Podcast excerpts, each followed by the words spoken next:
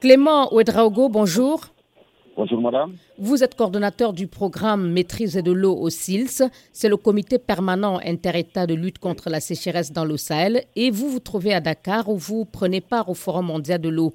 Des organisations internationales spécialisées affirment qu'environ 2 milliards de personnes dans le monde n'ont pas accès à l'eau potable. Quelle est la réalité dans les pays du Sahel confrontés à une crise sécuritaire?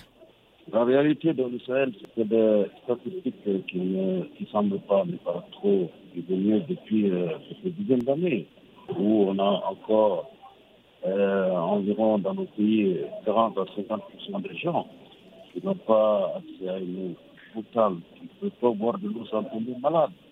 Et, et ça, c'est pas, pas acceptable.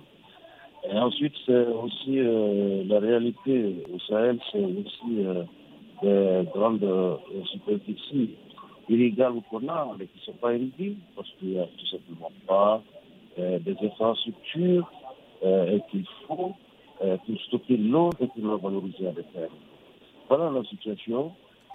Et comment la crise sécuritaire affecte-t-elle euh, l'accès des populations à l'eau, qui est déjà une ressource rare dans le Sahel?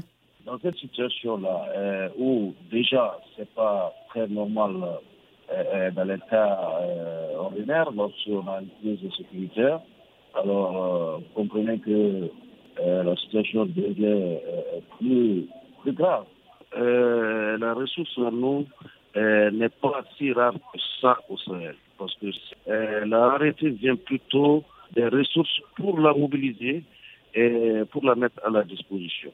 Donc c'est ça qui est, vraiment le, problème. Alors, le peu qu'on arrive à mettre à, mobiliser, pour les besoins que nous avons, la crise sécuritaire est venue encore impacter négativement l'accès à cette eau.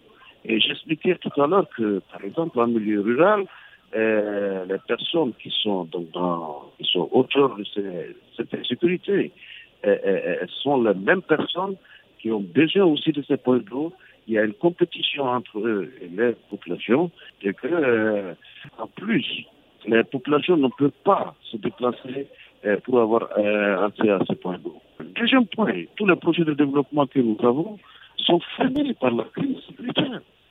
Donc, vous êtes en train de nous dire que euh, l'insécurité complique davantage l'accès des populations aux points d'eau disponibles et à la réalisation des projets pour améliorer euh, la disponibilité de l'eau. Exactement, exactement, parce que euh, les bandes armées qui occupent nos contrées rurales sont donc c'est toute la route d'accès à, ces points d'eau qu'on a pu mobiliser. C'est clair. Et, et, actuellement, les femmes sont souvent les plus touchées parce que vous savez très bien que euh, les revenus euh, que les ruraux ont, c'est à partir euh, de la valorisation de l'eau pour les petits systèmes de maraîchage. Il y a l'eau potable dans les fourrages pour, pour l'approvisionnement domestique. Et tout ceci n'est plus, ne se fait plus normalement dans nos jours.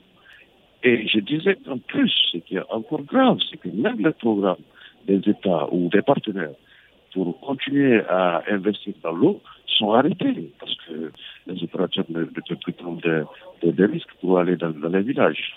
Alors, ils ne sont pas arrêtés partout, ils ne sont pas arrêtés eh, totalement.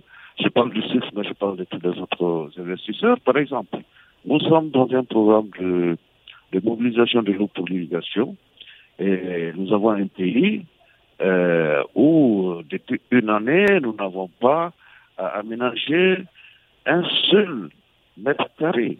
Parce que euh, dans ce pays-là particulièrement, la crise sécuritaire est exacerbée, qui fait que toutes les zones qui ont été euh, identifiées et avec lesquelles on a fait euh, la première réflexion, on a établi donc euh, le projet d'aménagement n'ont pas pu, tous ces pays-là n'ont pas pu, euh, tous ces endroits n'ont pas pu être euh, euh, aménagés. Parce que tout simplement, on ne peut pas, on peut pas aller sur le terrain. Donc, plus il y a euh, des attaques euh, terroristes, moins les populations auront euh, des chances d'avoir accès aux points d'eau. Voilà, voilà, parce que les, points d'eau, en fait, c'est quoi Au niveau des, communautés rurales, les gens n'ont pas de robinet chez eux. Donc les points d'eau sont des fourrages, sont des puits autour desquels les populations se retrouvent.